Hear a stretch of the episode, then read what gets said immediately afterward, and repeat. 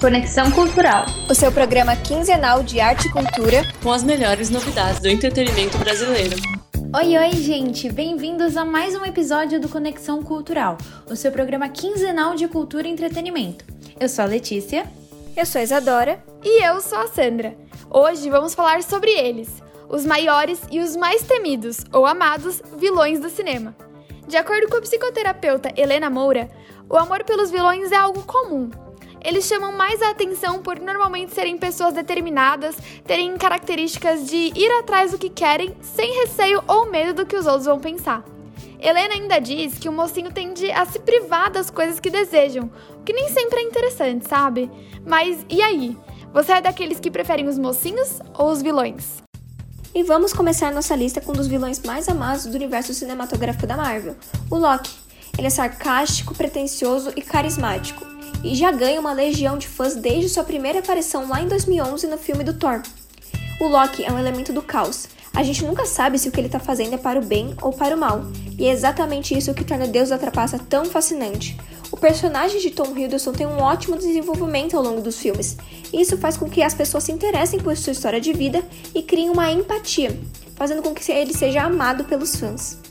E será que tem gente que não gosta dele, Isa? Agora vamos falar de um vilão que marcou a história, o Darth Vader. Ele é um dos vilões mais conhecidos do cinema e nós temos como comprovar. De acordo com uma pesquisa realizada pela MovieWeb, que avaliou os telespectadores pelo Rotten Tomatoes, pelo número de pesquisas no Google e pela quantidade de visualizações, em sua página no Wikipedia, o grande vilão da saga Star Wars ficou em segundo lugar no ranking de malvadões do cinema, perdendo apenas para para o terrível Thanos de Vingadores Guerra Infinita. Capaz de destruir um planeta inteiro sem nenhuma compaixão, o pai da princesa Leia e de Luke Skywalker sempre se mostrou amargurado pelas dificuldades da vida, fazendo com que a vingança e a busca incessante pelo poder o aproximasse do lado escuro da força. Entrando agora no mundo dos X-Men, quem não podia faltar nessa nossa lista é a Mística. Você lembra dela? Seu nome original é Raven e essa vilã tem a capacidade de mudar de forma. Isso mesmo, metamorfose. Uma hora ela aparenta ser sua professora, sua mãe, sei lá, quem for necessário para ela conseguir fazer o que quer. Apesar de ser conhecida como inimiga dos X-Men, a princípio ela era amiga do professor Xavier. Pois é. Mística tem mais de uma centena de vida. Nos filmes, o personagem Fera aponta que as células de Mística se autorregeneram.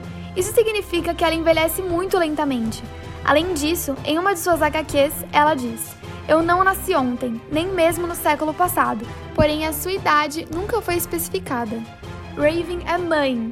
O primeiro filho é Graydon Creed, fruto do relacionamento dela com o mutante Dentes de Sabre. Mística se decepcionou quando soube que Graydon era humano, não conseguiu aceitar e o abandonou. Seu segundo filho é fruto do relacionamento com o mutante com aparência de diabo. O menino nasceu com o aspecto demoníaco do pai biológico, e para se salvar das perseguições, Mística abandonou o menino. Posteriormente, ele se tornou um mutante noturno. Ela também adotou Anna Mary, que se tornaria a vampira, e criou a garota durante uma década.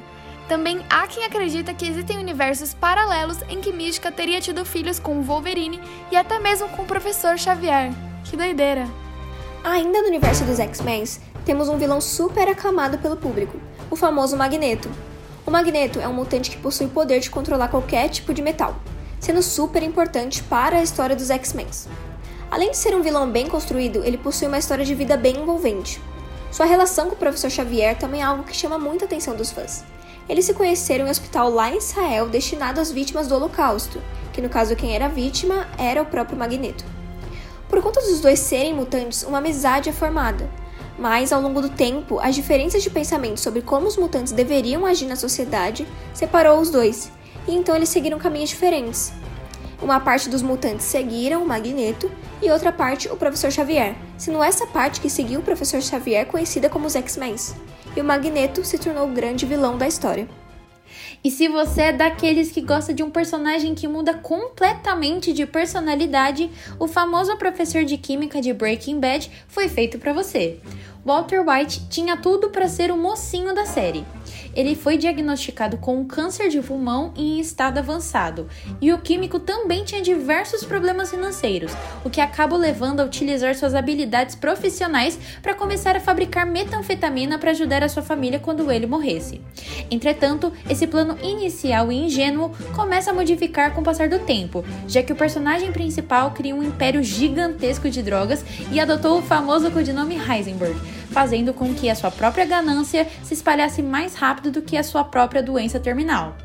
Para quem nunca assistiu a série, a recomendação é bem-vinda, hein? Inteligente, manipulador e sem nariz. Você sabe de quem eu tô falando? O mais poderoso bruxo sombrio de todos os tempos. E agora? É isso aí! Aquele que não deve ser nomeado, Voldemort, o Lorde das Trevas. Seu nome original é Tom Riddle, ele, assim como Harry Potter, também estudou em Hogwarts, mas era da casa de Sonserina. Inclusive, em seus anos letivos, Tom foi considerado por Dumbledore como o aluno mais inteligente.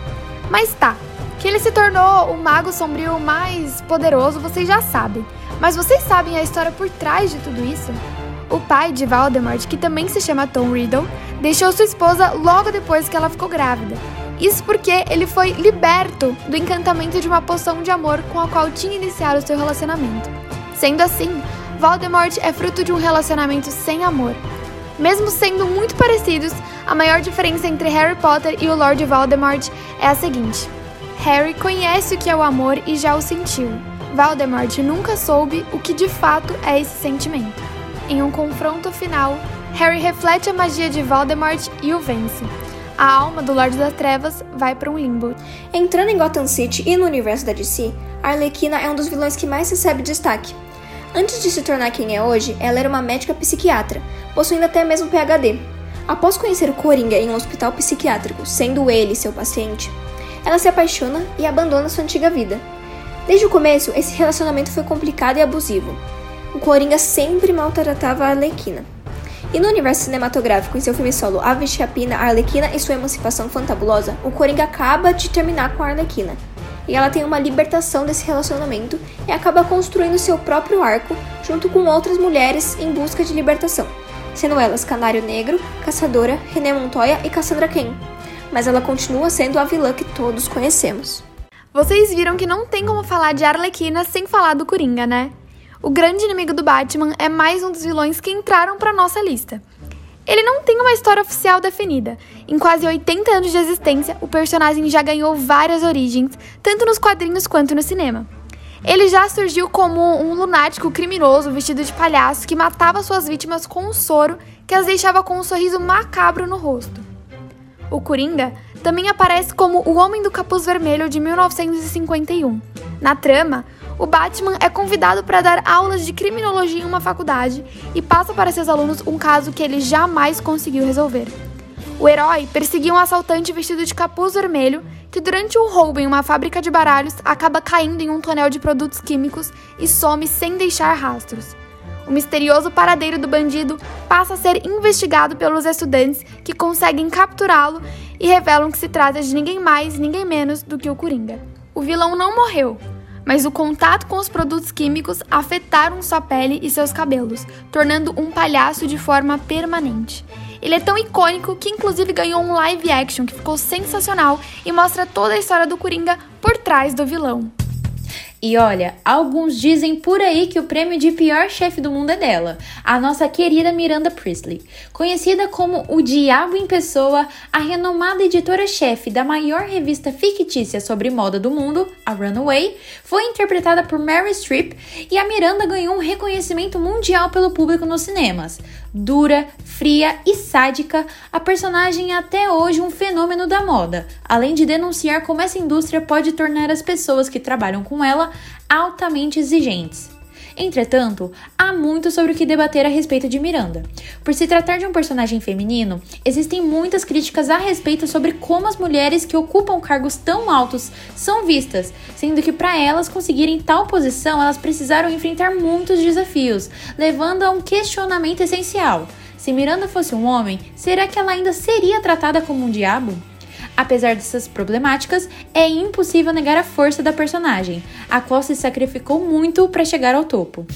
Chegamos ao fim de mais um Conexão Cultural. A gente espera que vocês tenham gostado e nos vemos no próximo episódio. Casper no Quintal.